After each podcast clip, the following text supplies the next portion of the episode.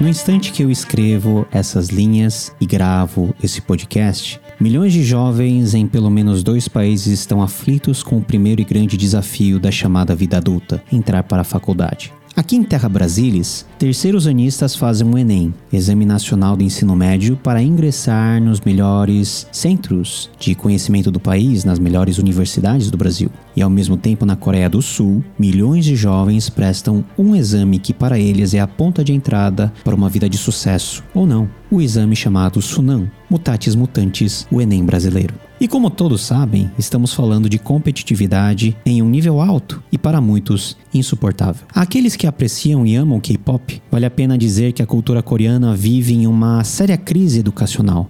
Isso mesmo. A Coreia tem a fama de ser um país de ponta em educação e tecnologia, e de fato é. Em termos de conteúdo, a Coreia é top, mas em termos de formação do ser humano como um ser integral, aí vemos muitas deficiências que são evidentes no nível de estresse e pressão que os jovens daquele país são submetidos. Jornadas de estudo que começam às seis da manhã e terminam, se terminar, às duas da manhã do próximo dia, por exemplo. Tudo foi construído para formar e produzir uma sociedade extremamente competitiva em que os fracos não possuem a mínima chance de terem uma carreira estável e a garantia de uma vida normal. Aqueles que não passam com boas notas no Sunum são considerados automaticamente por aquela sociedade como incompetentes. Que tipo de sociedade essa educação high level está gerando na Coreia? Pelas pesquisas que podemos acompanhar, temos adultos com cada vez mais problemas emocionais, transtornos sexuais, compulsão, depressão e, prioritariamente,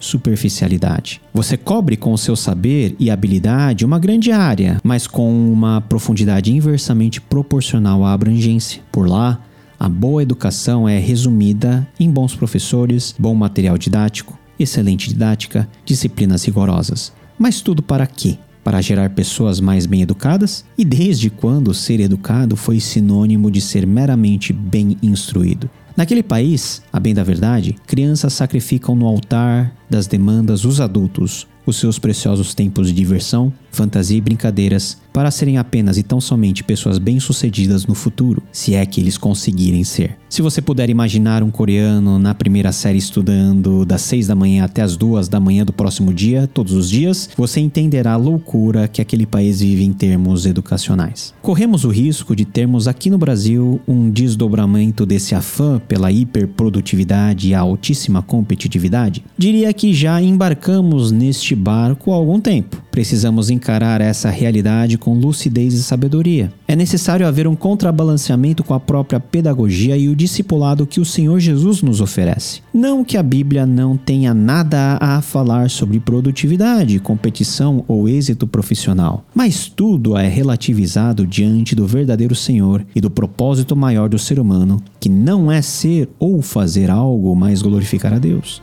E aí está o grande problema. Nós estamos colocando o fruto do nosso trabalho e a excelência das nossas obras no altar de adoração cujo lugar é de Deus. Em suma, é o Evangelho que ensina a esse mundo pragmático que nós não valemos o que produzimos, mas o que produzimos revela muito do que somos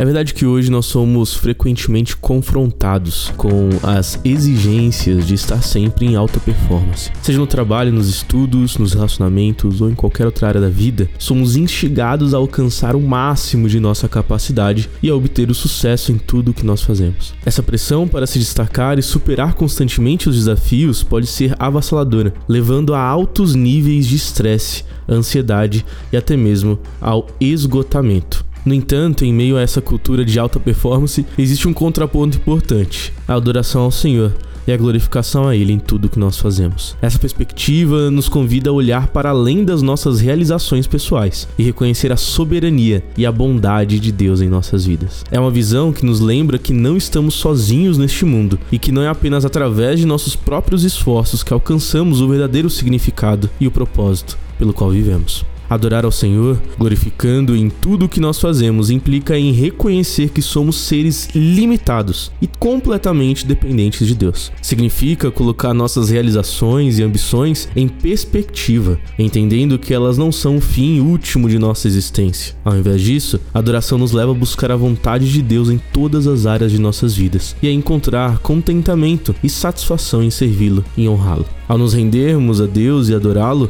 encontramos descanso e paz em meio à pressão da alta performance. Não precisamos carregar o peso do mundo em nossos ombros, tentando constantemente provar nosso valor e conquistar a aprovação dos outros. Em vez disso, nós podemos confiar em Deus e na sua graça, sabendo que Ele nos ama incondicionalmente, de que o nosso valor não está em nossas realizações, no que nós produzimos ou no que nós fazemos, mas sim em nossa identidade como filhos amados de Deus.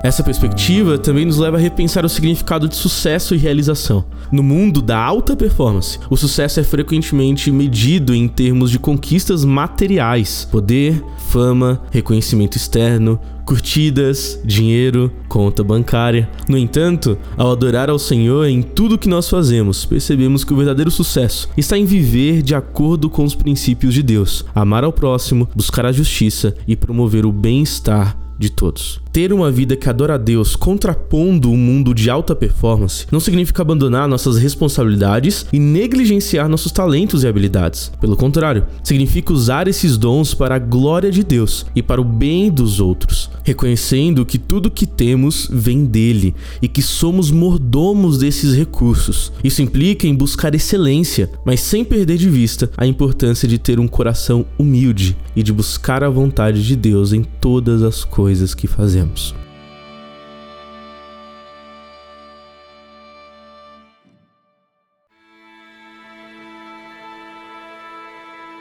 No frigir dos ovos, o contraponto entre as exigências de alta performance deste mundo e a adoração e glorificação ao Senhor que a nossa vida deve prestar em tudo que nós fazemos é sempre uma chamada para um equilíbrio saudável e uma perspectiva mais profunda sobre a vida. Ao buscar a Deus, em meio à pressão e ao estresse, encontramos descanso e paz. Ao glorificar a Deus, em todas as áreas de nossa vida, encontramos significado e propósito verdadeiros. E então, que eu e você consigamos entender que podemos viver uma vida que passa por momentos de tensão, de pressão e de inúmeras exigências, mas que nós conseguimos encontrar refúgio de toda a pressão deste mundo, de toda a exigência de alta performance diante do trono de misericórdia do nosso Deus. Assim, eu e você encontramos descanso no Senhor.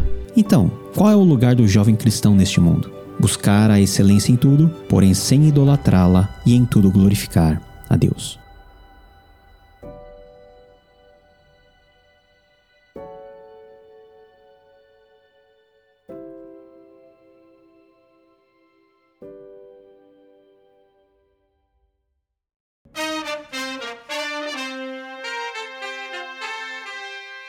Agradecemos muito pela sua audiência. Os comentários e feedbacks que tivemos de cada um de vocês nos edifica e incentiva a continuarmos a nossa jornada. Curta esse episódio, avalie com quantas estrelas você quiser e, mais importante, compartilhe o Eufonia nas suas redes de amizade, igreja e família. Fazendo isso, você nos ajuda a chegar a cada vez mais pessoas que, como eu e você, desejam diminuir o volume dos ruídos concorrentes à eufonia do Evangelho e ouvir de perto o que o Mestre Jesus tem a nos falar. Você ouviu Eufonia, ouvindo o bom som do Evangelho em meio ao cotidiano ruidoso.